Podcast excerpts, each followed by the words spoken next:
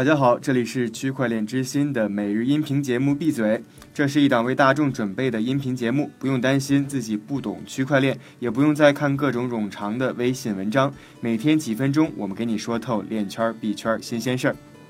今天啊是二零一八年的八月二十八日，星期二，大家早上好，我是今天的代班主持韭菜哥。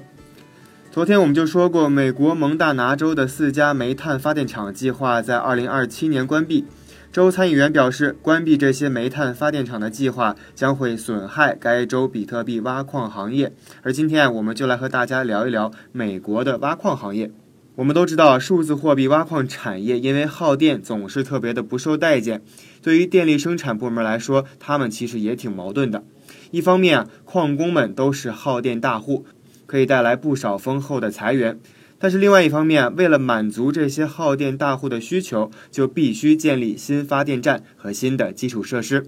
所以啊，在挣钱以前，他们往往还要先丢出去数百万美元。而对于这些电力部门来说，这笔投资的风险可不是一般的大。尤其是啊，现在数字货币价格下滑，万一哪天价格触底，矿工改行，到时候设施都给你建好了，钱也花出去了，但是没有人用了，可咋办呢？因此啊，在不知道挖矿行业是敌是友的阶段，一家非盈利的社区水电公司就创造了新的平衡方法。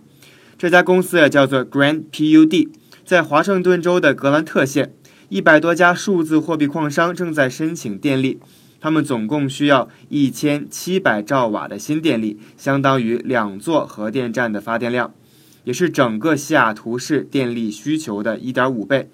而要满足这个条件的话，如果从零开始建立基础设施，需要好多好多年，还要再搭上十亿美元。于是啊，矿商们都转向了 Grant PUD。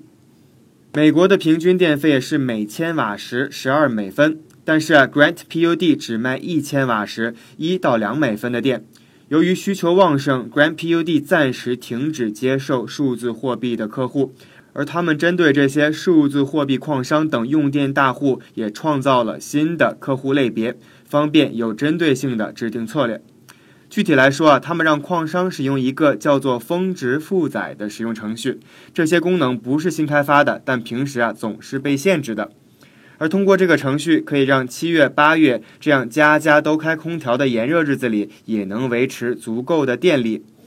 有了这个功能，在炎热的用电高峰期，矿工们就可以在峰值负载时自动关闭采矿作业。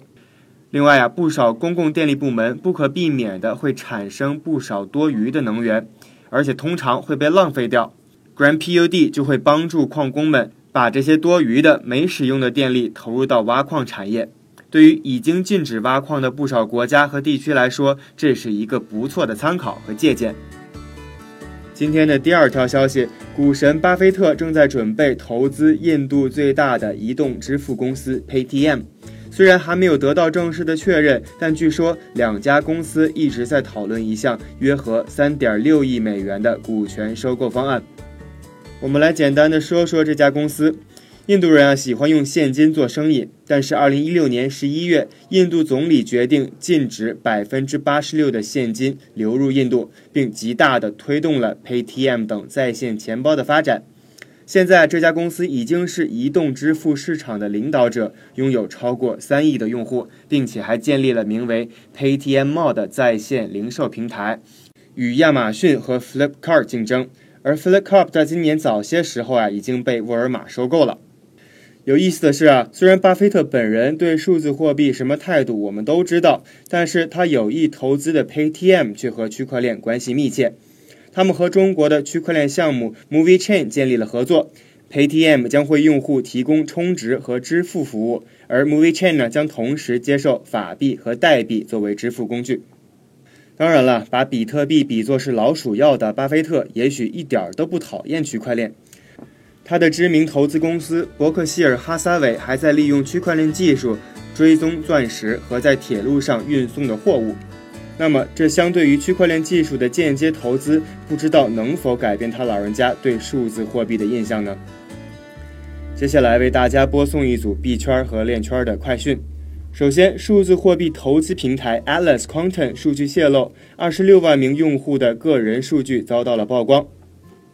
第二条消息，以太坊上的 DAPP 浏览器 MetaMask 承诺在十一月二日之后将停止使用 Web3 的脚本。停止的原因啊，在于用户隐私泄露等问题。第三条消息，据路透社报道，消息人士称，比特币矿机生产商迦南云智的 IPO 筹资目标为至少四亿美元，而这一数额少于此前多家媒体报道的十亿美元。再来看一条链圈的报告。